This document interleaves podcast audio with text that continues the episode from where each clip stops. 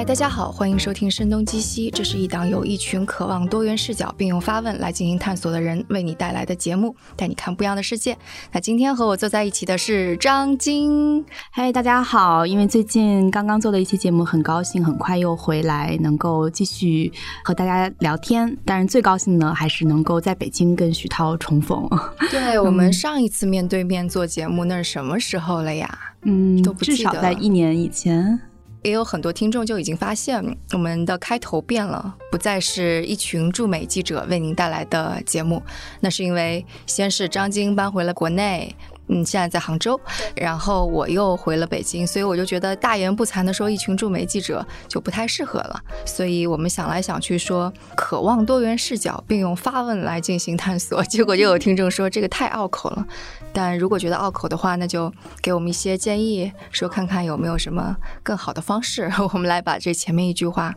更加恰当一点，又非常的信达雅。可能我也是第一次听徐涛口念这一句，现场口念这一句新的我们对节目的一个定位。嗯，确实可能有一点点拗口，但是我觉得表达还是比较精准的，就背后的那个含义，基本上是我们从创立节目至今，嗯我们希望秉持的一些东西，就永远对世界是有好奇心的。嗯所以这个我觉得肯定还是超越时代、超越年龄、超越国界的。这一点，相信很多听众朋友们应该都是有共识的。对，所以可能好奇心是我们内心中一个一个基因性的存在吧。嗯，所以不管我们是人在哪里，可能我们还是希望能够看更大的世界。嗯，对。然后这么一开场，估计大家也感受到，可能这一次我们会聊得比较轻松，而且很久没有这么轻松了。我有一段时间我还在想，天呐，每次做声东击西，其实都是非常认真的，做了很多功课，然后还要写采访提纲，然后跟 嘉宾进行一个深入探讨。就还蛮 累的，今天我们就会轻松一些，老朋友聊聊天，这样。其实跟徐涛可能最早说聊什么话题的时候，我们两个都谈论的是新消费，因为这个词呢，可能跟北京的天气，最近杭州的天气也是如此啊，和天气一样热，可能人人都能对这个词说上几句。但是我呢，可能更多想从我个人的一些体会，因为之前也在美国待过一段时间，然后也关注很多品牌，可能很接近于中国这些新消费的。品牌的一些样式在美国的成长和发展，因为当时是在第一财经周刊主要负责炫公司的这个板块，嗯嗯所以非常关心一些新的消费趋势的变化。之前也跟徐涛有很多的沟通，徐涛比较关注科技趋势的变化，可能我在纽约比较关注这种。如今叫来叫新消费趋势了，当时我们就觉得好像是一些比较新鲜事儿、比较好玩的一些动向。对对对，是。我是二零一二年，说起来都是很遥远的时期去的美国，但是很快就发现那些年美国很流行 frozen yogurt，我不知道啊对其他是还有冻酸奶冻酸奶。其实我特别不爱吃那玩意儿。但是当时就是大街小巷都开了这个冻酸的奶奶的店铺，主要是以韩国人为主导在做这个事情。还是有一些朋友到纽约看房我的时候，就发现了这样一个新鲜事物，还很想把它复制到中国。一些从哥伦比亚大学毕业的同学也有在中国尝试去创业的，就是做这样的类似的尝试。但可能这两年确实我们并没有看到一个冻酸奶品牌在中国能够最后发展壮大或者成为喜茶那样的存在啊。其实我是有看到街上有冻酸奶的，但是基本上还是很小的店面，然后去吃的人也挺少。对，可能它就没有那种规模化的存在。这可能跟中国人和西方人的口味儿还不太一样。你看，在美国我们喝吃的很多酸奶，其实都是那种希腊酸奶，就酸酸的，里边儿一点糖都不加。你要回来自个儿加点糖呀，或者加点水果呀，这么一块儿吃，或者撒上那个燕麦的那种麦片一块儿吃。但中国我好像就买不到那种完完全全的酸奶。嗯，可能就要专门去买希腊酸奶，因为其实可能冻酸奶它其实呃粘稠程度还是比较像希腊酸奶的。嗯，当然，我觉得今天做这档节目，首先要声明一点，我们可能会提到一些品牌，但是这些品牌都没有给我们广告费。然后要逼掉吗？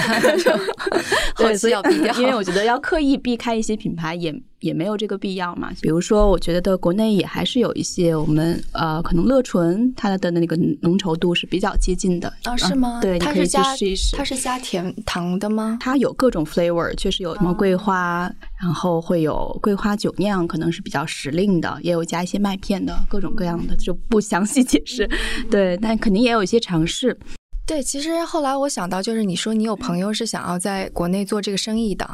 我想起来，我是的确认识一个。他已经是算是创业的老兵啦，他就相当于是在两千年初的时候，就那一波互联网浪潮，他就已经赚了一笔，然后身家自由。等到我认识他的时候，他的孩子就已经是上初中的这种程度。他就发现国内的冰柜里边没有非常好的不加添加剂的酸奶，他就致力于要在中国做一个希腊酸奶，嗯，健康酸奶。对，然后后来他就跟我说，这个其实挺难的，就首先是在于原料方面，因为如果要做希腊酸奶，奶源是得非常非常好。等，但在中国找到这样的奶源就没有那么的容易。嗯，然后第二个是它对冷链的要求非常的高，就是当把冷链的成本加上去的，当然可能现在好一些了，因为那个应该是可能是五年前。对，它如果加上冷链，那就成本就高了很多。所以当时我还。买了他的希腊酸奶，真的就是两小袋儿，就是我忘记了，反正那个是一个天价。然后等到到的时候，我也觉得包装非常之夸张，在一个泡沫塑料盒里边，就像我们的冰鲜的那个水产一样。呃，放了好多的那种冰，然后就保护着那么几小袋的 酸奶，特别珍贵，像燕窝一样，是不是？但喝了就是，其实就哎，这就是我在美国喝的那种很日常的，对日常酸奶，我就觉得真的这个消费的就太贵了。嗯，对对，所以可能很多时候就是在一切都没有 ready 吧，可能像冷链，你刚刚提到这个事情，据我了解也是过去两三年。可能各种冷链才会比较的稳定啊？是吗？嗯，类似于像现在很出名的这些什么中街一九四六啊、中薛高啊这些，他们能够配送到全国各地，也是因为冷链很发达了。你在网上现在买冰激凌、买冰糕，已经是变成特别对对 日常的一个方式了。对，是。可能当初确实这个成本会推高很多，让很多。比如中国的线下店成本也很高，所以这些品牌或者 frozen yogurt 没有在中国起来，应该还是有很多这个天时地利还没有到位的原因吧。嗯，不过我们就一下子就陷入到细节当中去了。我们讲要讲的不是冻酸奶，我们要讲的其实就是可能也算是拉的大一点的背景。我们会发现，二零一零年之后，美国是出了很多各种各样的新消费品牌，但那时候中国可能会稍微沉寂一些。然后现在美国沉寂下来了，但中国的新消费。品牌就是如火如荼。对，其实可能中国过去这六七年，可能徐涛感受更明显一点，是在科技类的创业公司如火如荼。但这三四年，可能新消费的品牌开始，特别是疫情以来吧，我觉得这一年多，因为跟外界的一些隔绝，中国的本土品牌成长还是挺快的。对，但是我觉得印象中，我们在美国那个期间，还是出现了很多挺有意思的品牌啊。当时在美国，可能大家把这种品牌叫做呃 D to C，就 Direct to Consumer，就是直接面向消费者。就为什么会这么说呢？因为在美国也有亚马逊这样的电商巨头。但是很多这些消费品牌呢，它是直接面向消费者的，所以呢，它就会有自己的自营的电商网络，它自己去完成这种从呃配送到售后的一系列的服务。比如说我们买过的一些服装的品牌，就 Everlane，嗯嗯，它实际上从一款 T 恤做起吧，后来也是做了一些整个风格还是比较极简的嘛。现在应该在国内啊，天猫上也有店铺了，对，所以可能还买了呢。对，因为它确实很。很好穿，就是它的可用性很强，你在各种场合上都比较适合去穿这样的一个服装。其他比如说 Allbirds，这个徐涛也很熟悉了，从旧金山起家的这样一款应该是羊绒面料，是对对对，羊绒面料的一个很舒适的呃日常穿着的鞋，它现在在国内也非常的流行。我记得在纽约感受最明显的，就是在地铁和大街小巷都会有的一个户外广告，就 Casper，嗯，这样。一个床垫，不但是在户外啦，就连 各种各样的播客里边，对，开头都会有 Casper 赞助之类的。对，因为 Casper 起来的时间和播客在美国开始呃比较快的发展，几乎是同期的，二零一五年左右。嗯，对，所以其实提到新消费品牌，它至少在美国，我觉得现在在中国也开始有这样的趋势，它跟播客的的这种。绑定性还是蛮强的。嗯，对。虽然 Casper 现在它应该上市了之后表现并不是特别好，但是它在当时还是非常出新的，因为它会把一个床垫塞到像一台洗衣机大小那样的盒子里，非常方便于在狭窄的空间内运输，因为床垫的运输是很挑战的，所以也是在当时是一个很有创新性的一个用户体验吧。我觉得更多的是，嗯，我觉得在纽约这种地方起来也是非常自然的，因为纽约的电梯又小又破，对。如果要是那种特别大的，搬都搬不进去。对，而且很多就就是那种没有电梯的百年以上的老房子。我当时住的就是这样的房子，对对对，是。所以其实是对这种搬运工人也很挑战的。嗯嗯，对。而且其实这一批新消费品牌，至少在美国，像 Casper 的创始人，他以前是那个 IDO 的一个合伙人，所以他们都是有很强的广告咨询和创意的背景的。嗯，也是他们一开始非常，就是现在我们可能强调一些。互联网黑化呀，什么网红啊、爆款啊、流量啊，他们可能靠他们的创意，天然的就吸引了很多的关注。所以这一批新消费品牌可能跟中国确实有挺多的相似之处吧。我后来也发现中也有中国的 Casper、Allbirds，我我觉得因为它进来的比较快嘛，所以还没有看到类似，但一定会有相似的一些品牌。但有更多还是完全诞生于中国本土的，比如说。像三顿半或者永璞咖啡这种。我至少在美国还没有看到类似的一些产品，因为我们之前其他的节目也做过咖啡的这个话题。当时我们在讨论话题的时候就讲到说，哎，真是太奇怪了，就很多咖啡新的形态我在美国是没有看到的。就比方说，我有一年，那也大概是五六年前了，我回到国内，别人要给我冲挂耳，嗯，我说，哎，挂耳这东西应该这是怎么？我第一次看到，然后我才知道啊，挂耳是一个从日本 舶来的一种形式。那现在像冻干粉呀，还有咖啡原液啊这样的东西，就完全是在美国也是呃都没有看过。虽然这个技术是星巴克嗯最先有的专利，但这个发扬光大确实在中国，所以我就觉得这种形态真是太不一样了。我最早喝咖啡，应该所有人最早喝咖啡都是喝的雀巢速溶咖啡嘛，对吧？它也是一个粉状的，理论上你对这种粉状的咖啡应该是就最自然接受的。也没有想到三顿半能以这种，当然冻干粉是另外一种更更好的技术，以至于更好的萃取到了咖啡本来的味道。上一周我还跟一个专门投资消费品的一个投资人聊天，我们就讲到那个国内气泡水儿，我觉得这个发展也跟美国特别不一样，因为就是在美国的时候，我已经形成了养成了一定是会喝没有味儿的气泡水这样的习惯，而你去餐厅肯定它也会有气泡水给你，然后即使等到就我们所谓的新消费品类的气泡水出来的时候，它是不加甜味儿，只是带一丁点儿。我不知道你记不记得，就是你喝起来它会有类似于水蜜桃的那种，类似于香味啊或者观感，但它是不甜的，或者是黄瓜，它感觉更加像是我们喝的类似于柠檬味儿的气泡水，因为柠檬味儿不一定是要甜的嘛，但它换成了那个呃黄瓜味儿啊，或者是苹果啊，对，橘子呀、柑橘啊，它又完全不甜，所以当时硅谷的科技公司是特别流行的。当我回国的时候，我喝某气森林的时候，我一看到说啊，它无糖，我说太好了，我终于可以喝到一个不是带气泡水的那个饮料的时候，一喝居然还是甜的，我就特别受不了。然后后来上周我跟投资人聊的时候，就说中国的确还没有发展到那一步，基本上大家还是愿意喝有甜味儿的东西，大家还是不能够接受就没有甜味儿的气泡水，就即使还加了一些感觉上让你能够感到黄瓜清香的那种味儿。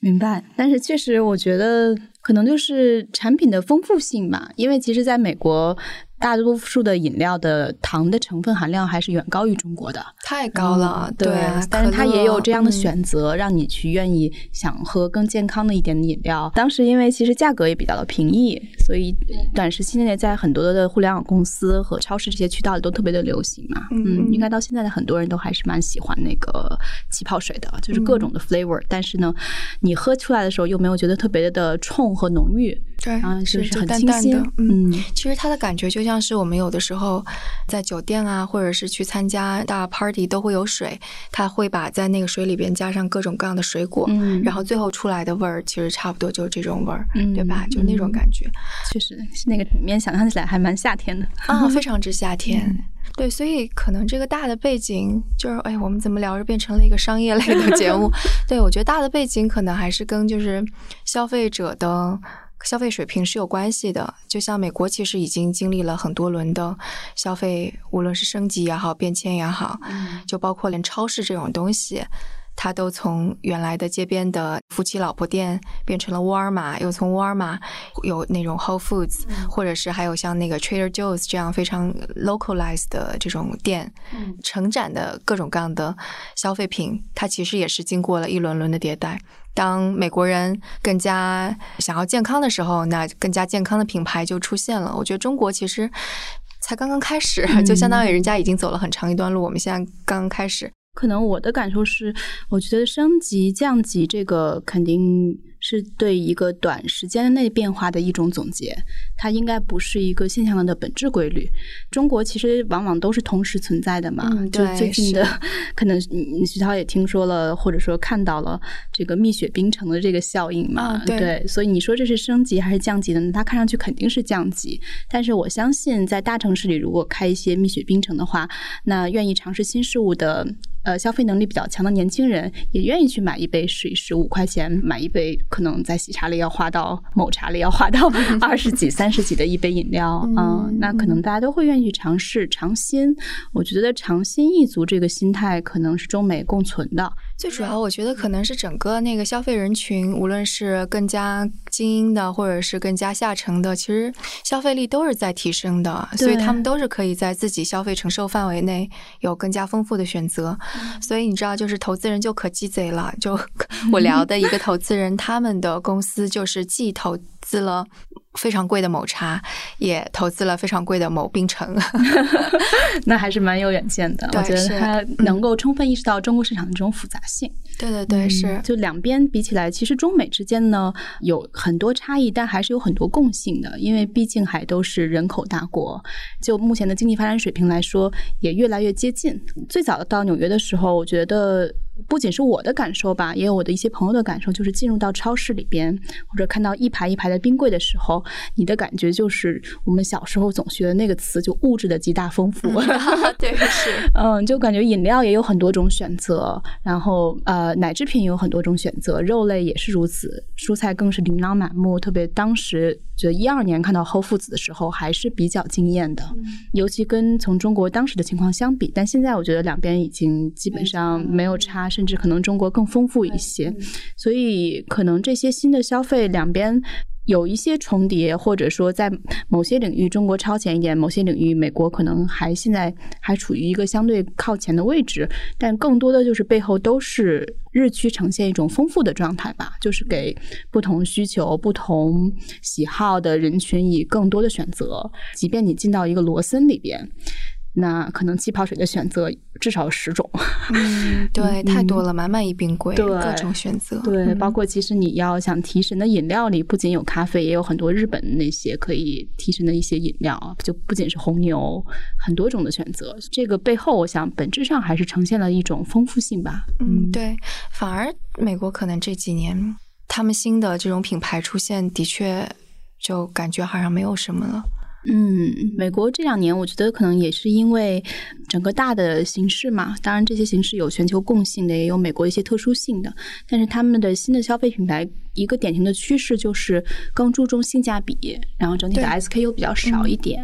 可能更注重性价比的另一方面更注重功能性，比如在化妆品上，它可能哎，是吗？有新的出现吗？有一系列新的出现，对，哦，可能呃，因为毕就这竟几年吗？对这几年还是很多的，只不过可能我们关注的不像以前那么的聚焦了。嗯，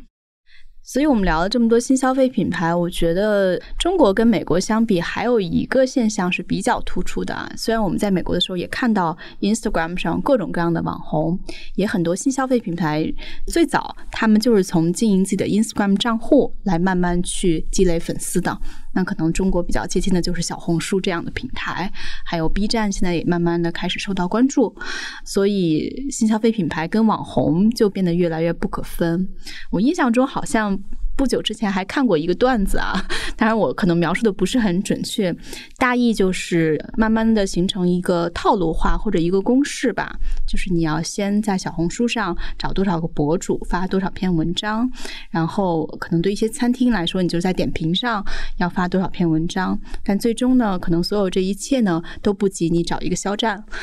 啊，好吧，所以其实可能就是以各种方式去获得流量、获得关注新消费品牌慢慢，他们也也有一些比较套路化的短时期内成长的一些方式吧。嗯，就是一个非常正常的现象，因为你说新消费品，它怎么去触及它的？人群，它一定是用更加新的可以触及到这一部分人群的媒介。那现在最火的媒介可能就是什么短视频平台呀、小红书呀，就等等等这些平台。嗯，我今天来的路上，我还在听一个播客，是关于 MCN 的呢。他们把这个分成什么三大三小。就是像抖音啊这些就叫三大几大平台，因为它流量非常大。小红书这些就称之为三小，然后因为他们虽然比较小，但是影响力非常大。消费品可能真的现在要做起来，不做这些渠道，就像。之前，比方说我们在美国，如果在报纸的黄金年代，你不去报纸投一个品牌广告，这也是不可想象的，对吧？对，确实确实是不同年代的一些不同的选择吧。包括我记得最近大家也看到有一篇文章，还是蛮火的嘛，就是叫“网红集体撤离北京城”，是爱偶对爱偶男士杂志他们做的一篇文章吧。这个标题其实是比较。醒目的吧，然后其中的内容可能是讲了不同的网红，但背景就是很多人呢现在呃，因为要在小红书啊或者各种的社交媒体平台上去发布一些引人关注的。嗯，好的生活方式，所以呢，他们就会选择一些比较出片的、看上去赏心悦目的一些场景去拍摄。那当然，很多人就因此搬到了上海。所以最近听说上海老洋房的价格是一路飙升，老洋房实际上比较适合这些博主们去做一些创作的。很多人就离开了北京，跑到了上海，当然也有杭州啦。所以这说明 北京是多么贫瘠，是吗？两边的城市环境还是不太一样，太不一样了。北京能够在外边待着时间太短了，我觉得。所以这背后这种流动性呢，也是让人感受到到很多可能消费品牌也是从长三角啊，包括珠三角啊这一块起来。当然也有长沙这样的一个很很奇异的一个一个地方。对，我就听说过，最开始网红集中更多的就是在杭。州，因为离供应链更加的近，选品也更加的方便，因为它就是一个产业链条。在北京，你说它要供应链放在北京，那贵死了，太可怕了。对，或者他要跑很多次工厂啊。如果自己是对品质有比较极致的一些追求的话，那可能要确实投入很多的精力。对，去年还有一个朋友，他其实是在某音上面卖咖啡的吧？他之前的办公室是在北京。我跟他最开始聊的时候，他还说我要跟你一块儿找办公室，然后到后来他就说啊，我已经彻底的把所有的就人全都已经搬回到江苏去了，在浙江一个比较小的县级市的那种地方吧。然后说仓库也非常的便宜，各方面都很好，然后还经常能够有青山绿水 拍出来。看他发的照片也非常的舒适，我也非常想要离开北京。最后这个话题现在变成了逃离北京。其实两边可能城市的气质会影响到大家的一些对工作地点的一些选择吧。对我们今天录音的地方就是我们的新办公室，我们的新的录音间。这个地方其实是一个去年十一月份才建立起来的，呃，北京东城区的产业园、文化产业园。所以我们入住的时候是空的，然后后来楼下就开了一家餐厅，它是主打跟森林什么相关的。所以当它开业的那一周，太可怕了，就是好多的穿的非常漂亮的女孩就在那里各种拍，然后我们的院儿里边就。塞满了汽车，我的车根本就开不进来。我就想，天哪，在这样的地方，我天天都没有办法开车进来工作，然后还老有这么多人。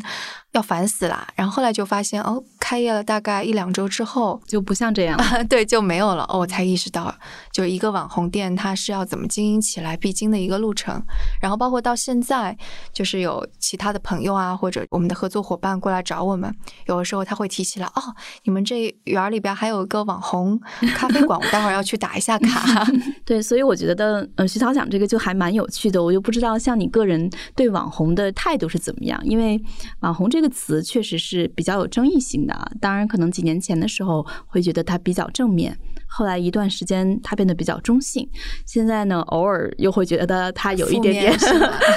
对，可能并不是那么中听。我不知道徐涛你的感受是怎么样子的？我觉得，比如说像我个人出去旅行的时候，那到了一个新地方，也会打开点评。点评的首页现在变得特别流媒体化嘛？你能看到那些精致的内容产出，其实背后都还是比较花时间精力去精心制作的。但是也能看到当中，就是网红应该出现频率最高的一些词嘛。那你也愿意去看看这些地方？就当中肯定参差不齐啦。有的地方确实体验很好，有的地方你觉得确实还是只是挂了一个 网红的标签。所以我不知道你对网红的这个词的情感或者这种现象的感受是怎么样子的。网红的确像你说的一样，就是他可能经历了一个变化。然后最近应该是董成宇老师就是在我们声东击西做客做了挺多。然后我们应该是什么场景下说他是一个什么网红？他说听起来像骂人。包括我记得那个呃，现在也很红的，就是华师大的那个刘琴教授，嗯，也是大家叫他网红教授，觉得自己在 在在被骂人是吗？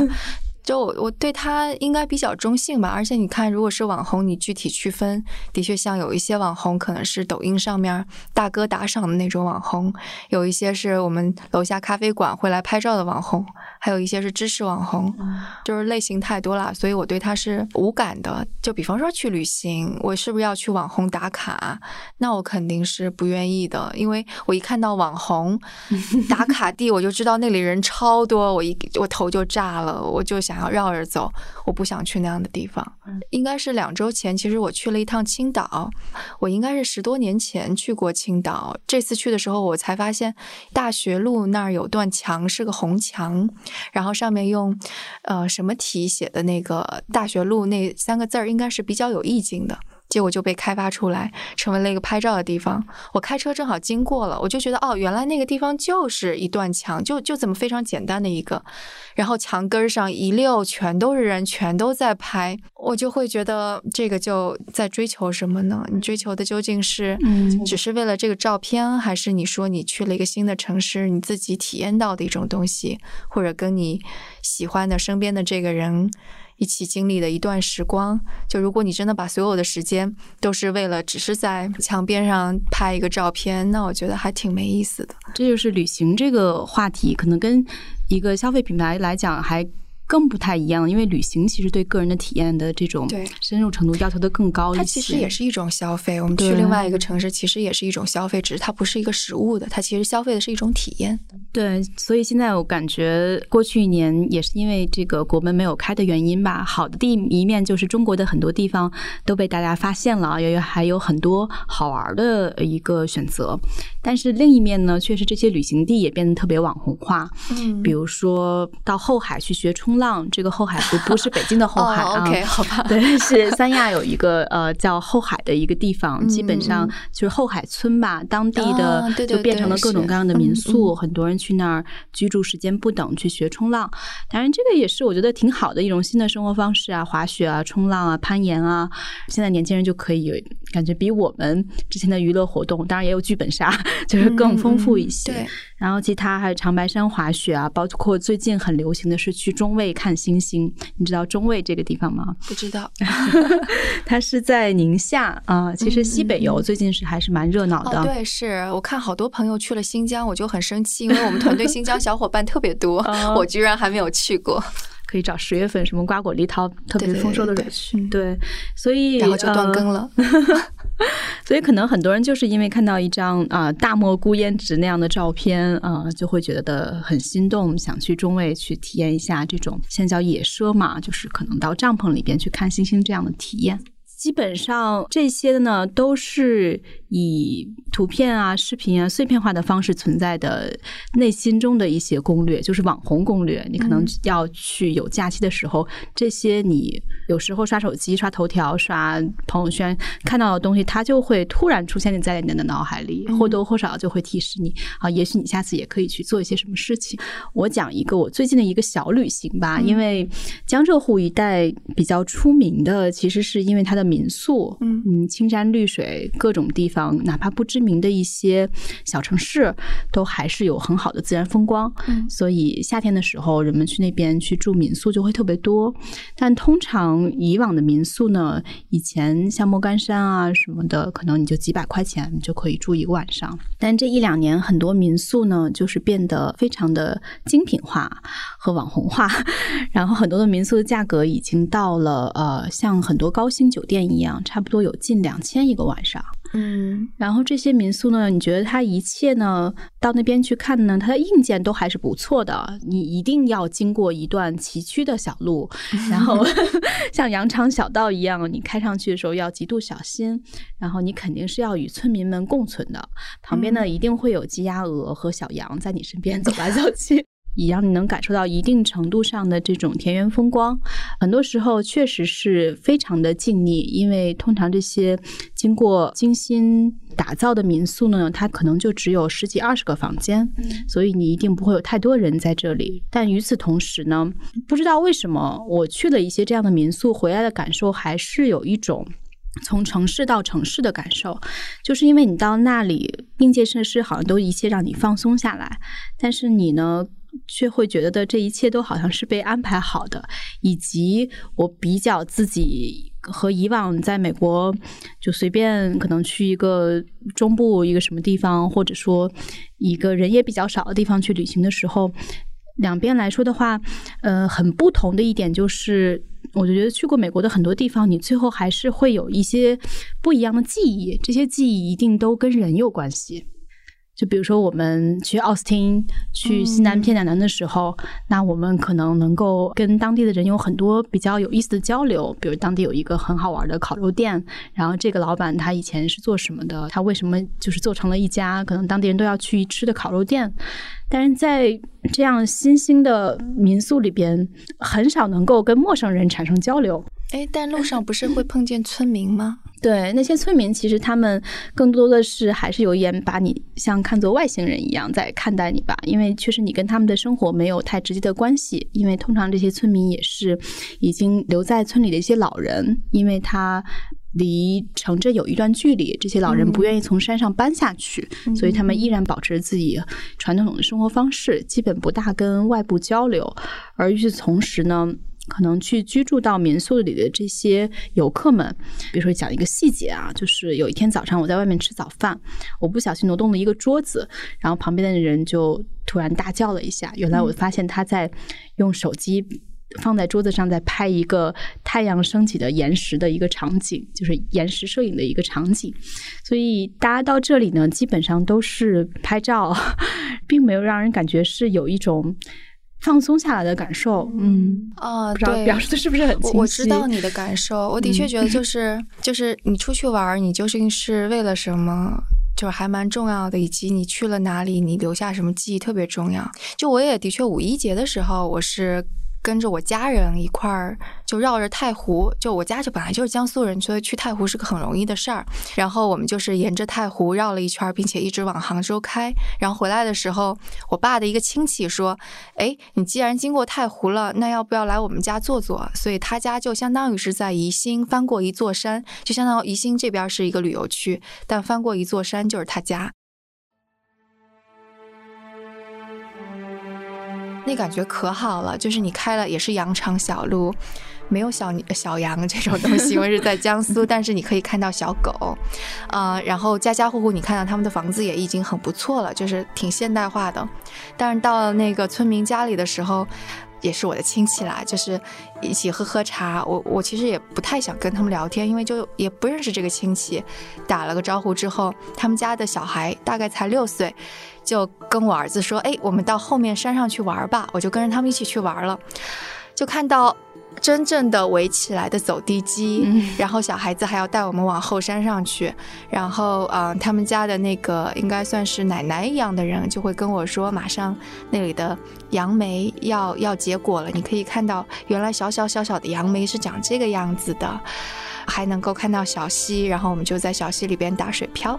你刚刚说那你的记忆的时候，我就突然想到这个了。我就觉得真的还蛮重要的，就是你跟谁在一起聊了什么天，然后即使是这么简单的事情，还是会很开心。对，我觉得以前我们对旅行的定义还是一定要跟当地人是有交流。嗯，跟当地人交流，并不是在于是说你想多了解到他，实际上你还是只有人才跟当地是产生深刻连接的。对对，你才会知道当地的生活究竟是怎么样子的，而不是说去看到一个看上去像意大利托斯卡纳一样的一个村庄。虽然现在大家出不了国，都是有各种生活在别处的想象，但是就江浙的农村的。本来的天然的场景就是有很多的丰富性在的，但是这些民宿给人的感受，当然我是不是有一点苛刻了？就是在造了一个欧洲的乡村，但实际上他们的装修就是按照欧洲去装修的。对，他的很多照片给人的感受确实，比如说一些网红的描述，也会觉得这里是在像法国南部啊，嗯，像意大利的南部啊，或者像。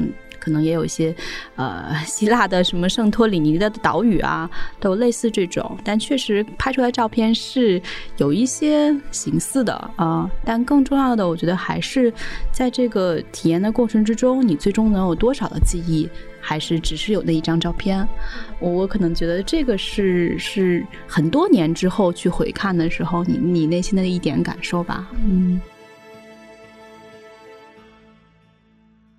对，包括那个，我是上一次是十多年前去的青岛，然后其实那一次去青岛拍了好多照片，就各种各样，因为青岛很多建筑都特别美。但我这次去的时候，其实我不太记得当时拍照片的时候发生了什么，我反而记忆更加深刻的是去吃皮皮虾的时候特别开心，然后还有去他们的啤酒博物馆，喝到了没有被那叫什么没有被灭菌吗？还是怎样的？就是就新鲜的啤酒的。入口那个感觉，生啤酒哈啊，对对对对，生啤，对对对，应该叫生啤。就是那天下午我是要匆匆忙忙，就是要赶回北京的，但是中午我们就在还蛮网红的一条街上面吃了顿饭，就也没有怎么拍照。我们俩，我跟我儿子喝了那种奶茶，然后坐在小院里边等着吃饺子。现在想起来就觉得这个记忆肯定是会想很久，就不会像说我拍照的那些一样就不记得了。包括就是我们团队，其实，在应该是六月份的时候，我们其实有去去团建，然后那次团建是非常之佛系躺平的团建，就是我们既没有挑看上去很美的图片啊，也没有什么，那个是因为大家都忙忙的要死，我是大概在我们要出行的一天前，才匆匆忙忙把住的地方给定下来，然后我们团队的其他人，包括什么迪卡，可能听众会知道，都已经急死了，就说你怎么还不定？对，但是我觉得最后还是很开心。就即使我们没有做很多准备，没有精心挑精心挑选，很开心的原因是，首先那天天气非常好，我们开车在路上，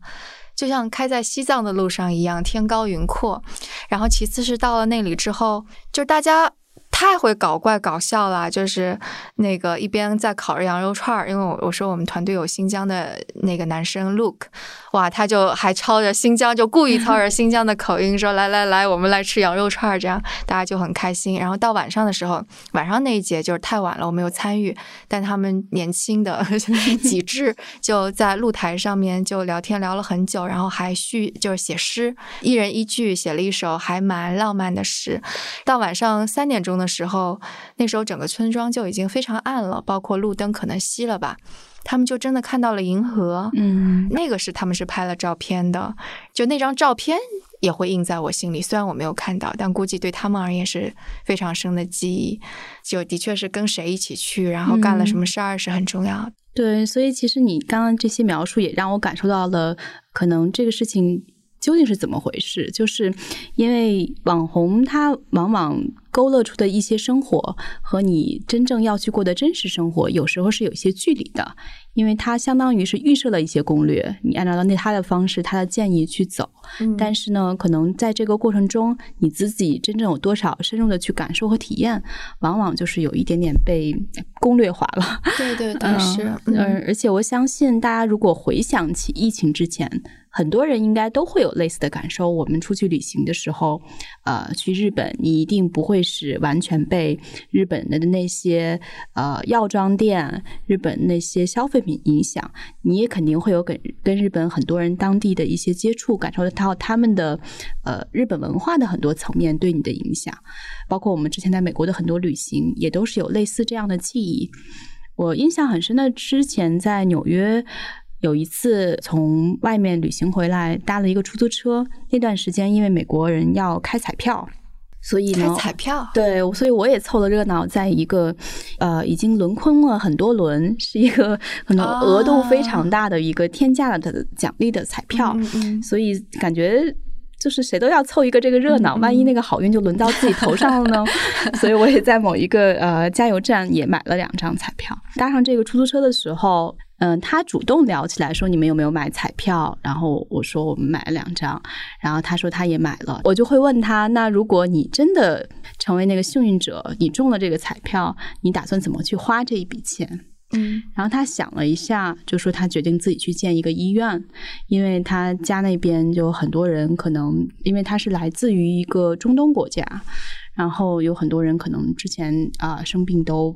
就是不能得到及时的治疗，而且他说的非常的自然。那会儿我就心里想的啊，很希望 他能够成为那个幸运儿。就这样的记忆，可能事隔了至少六年七年，你不一定会经常想起，但是某些时刻你会想起的时候，那可能就是你呃作为那一次旅行的一个最好的一个句号，以及最让你觉得深刻的一个记忆。嗯，就这一切和你去哪儿、到哪儿、看到什么风景。有关系也不是最直接的关系，就是可能只有这些记忆才是你真实生活的一部分吧。我觉得还是不要让社交媒体化的这种楚门的世界剥夺了我们自己真实的生活和体验。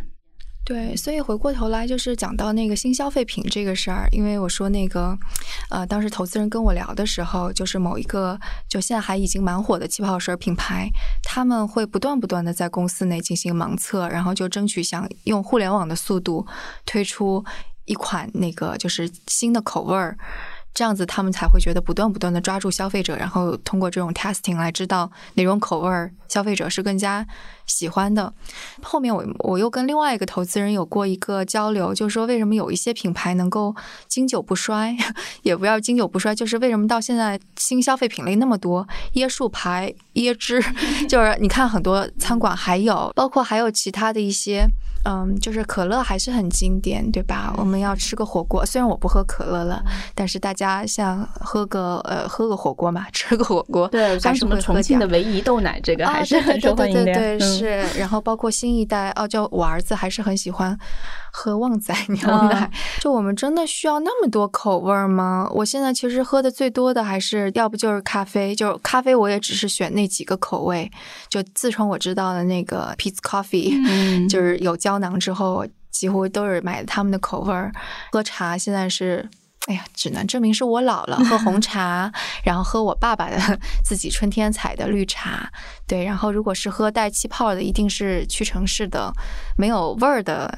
气泡水。我我就觉得这这样挺好的。我并不觉得我需要那么那么，他就不断不断的去轰炸我，让我去尝鲜。我也不觉得尝鲜了之后能够让我变得更开心。每个人的选择到一定阶段吧，可能就会变得，你可以说忠诚度更高，也可以说的他喜欢用自己熟悉的这些品牌。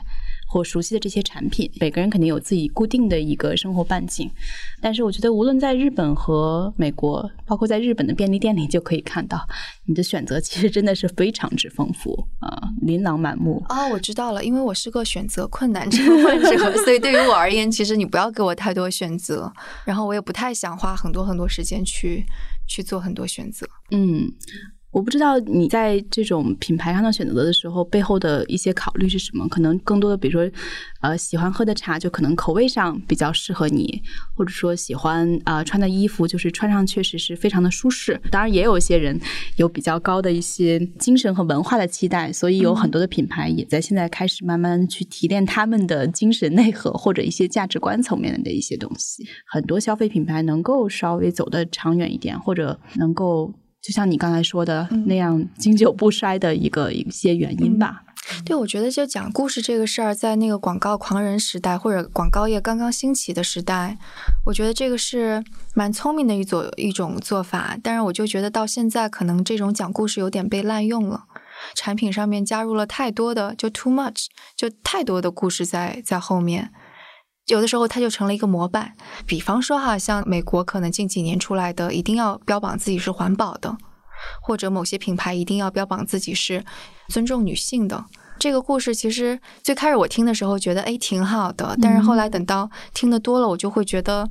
其实它也是千篇一律，它也是就是其实利用你的心理想要创造一个网红，然后把你套在这个模板里边，反而让你忘记了这个产品。本来的东西，对吧？就就会觉得，就现在其实是一个不断不断在给你视觉化冲击、故事化冲击，在给你描述这些概念。从某种程度上，其实商家不管是新消费品类，还是我们说的这些网红店。他可能想要做的就是，你不假思考的就觉得我用上你的东西就能过上一种更好的生活，但你往往忘记了，过更好的生活可能就是跟你自个儿的心态呀、和谁在一起呀、你要经历什么呀、你在思考什么有关系，而并不是说啊，你用了这个东西，你一定就会成为那样的人。对，我觉得可能故事这种其实更多。所谓的模板化，我相信他们也是去关注最近社会流行的或者说话题思潮是什么，然后可能把它套用在自己想跟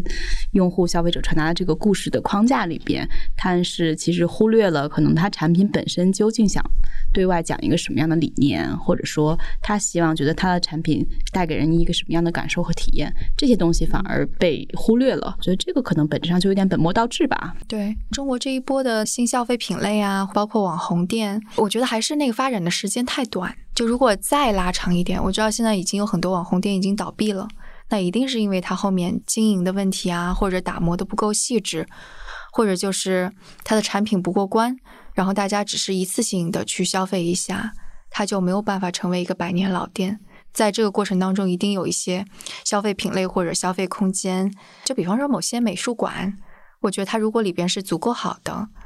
那它现在是个网红打卡地，但之后 它展不断不断还是很好，那大家还是会不断不断愿意去的。非常确定的知道啊，营销只是营销，是要把我有的东西推销出去，触及更多用户的一种手段而已，而不是根本。那我觉得这个就是对的。当然，现在人们可能喜欢艺术的越来越多，但是艺术对于很多人来说，可能在某种程度上还是有一定门槛的。那他可能通过这种一些建筑，或者说一些请一些网红去拍了一些照片，或者说在社交媒体上做一些非常网红化的操作，但好的一面还是可能降低了一些人对于艺术的接触的门槛。他可能最开始去的理由是因为这是个网红打卡地。但是到了以后会发现，这里的艺术作品对他来说哦，还是有一定的吸引力的。那他可能觉得去美术馆也没有那么冷冰冰的、高高在上的，好像跟我的生活没什么关系的一个事情。那如果是这样的方式，我觉得还是很好的。因为像最近就上海刚刚开了浦东美术馆，这是一个非常壮观的、体量非常大的一个美术馆，最近刚刚开业。这个浦东美术馆最近这段时间我了解到的。并不一定完全准确啊，应该是泰特美术馆的人会帮他运营三年，所以他们现在应该有三个展览，其中就是会有一个泰特美术馆的一个很壮观的一个展览，呃，与此同时还有大家比较熟悉的就是奥运期间做烟花的那个蔡国强。所以会放烟花吗？并不会。它有一个应该是 VR 的一个效果，你可以体会到它最新的一个烟花作品，应该是叫紫禁城。这个目前还是很网红的一个打卡地。就我对艺术的浅薄理解来看的话，它当中还是有非常多珍贵的艺术作品，值得大家去看的。不论你是出于觉得它是一个网红地标的考虑，还是你真的对艺术的热爱。都 OK 啊，基本上很多地方很长时间这个概念都会和大家的生活共存，只是说你可能很多时候，我觉得至少对我自己来讲是有一点点经常性的小反省的，就是我比较看重自己对这个事情的体验和感受是什么样子。但对真正热爱的人，其实并不希望他成为网红的地方。因为一旦成为网红地，你就会觉得有各种不相干的人，然后涌进去，那里就会变得特别挤。有些人可能行为规范也不是特别好。嗯，不过也不用太担心嘛。你就就像你说的，很多时候可能过一段时间，这种网红的人群就会消退了。就 就希望是这样的。我现在可害怕乌泱乌泱都是人的地方了。就通常这种地方我都是绕着走的。与其去那种地方，还不如在家躺平。就这种感觉。对，所以朋友们推荐的时候，一定要前面加上这是一个宝藏地点，就是宝藏 宝藏小众地点。但被推荐多了，然后就马上不宝藏了。对，呃，好的，今天其实跟大家聊的话题相对而言比较的轻松，因为我跟徐涛也确实是很久没见了，我们关注了彼此生活中的一一些小感受，我们在中国、美国的一些回忆。我个人实际上是感觉夏天一定是一个非常美好的存在啊。刚才跟徐涛也在说。从呃一些电影当中，从在美国的一些记忆当中，夏天是很多人的休假季，因为我知道可能很多人工作还是蛮辛苦的。这个夏天很少有人能够完整的像欧洲人那样奢侈的休一个月的假，但是我希望在夏天能够听我们的节目，给你一丝一点的稍微放松的感受。希望你听这个节目的时候是喝着凉凉的饮料、气泡水儿，然后也在各大平台上给我们留言吧，告诉我们你听这期节目的时候，或者你想要什么吃点什么、喝点什么，或者是告诉我们一些你喜欢的宝藏的东西。嗯，那我现在想说一个我认为可能有一点宝藏，但很快不宝藏的，就是我很想去啊，上海很快要正式对外开幕的。上海天文馆，我觉得夏天肯定好多小孩啊，一定不会 宝藏的，对，一定人好多。我们可以等到那个小孩去上学了之后，上学了之后，对对对，然后再挑一个工作日，可能会感受更好一些。好的，谢谢大家。欢迎给我们留言，在微博上找到我们声东击西 ETW，也可以写 email 给我们 etwstudio@gmail.com。欢迎大家告诉我们你们最近对什么事情感兴趣，还有徐涛刚刚提到的有什么宝藏的建议给到我们。嗯，好，那就这样，我们下次节目再见，拜拜，拜拜。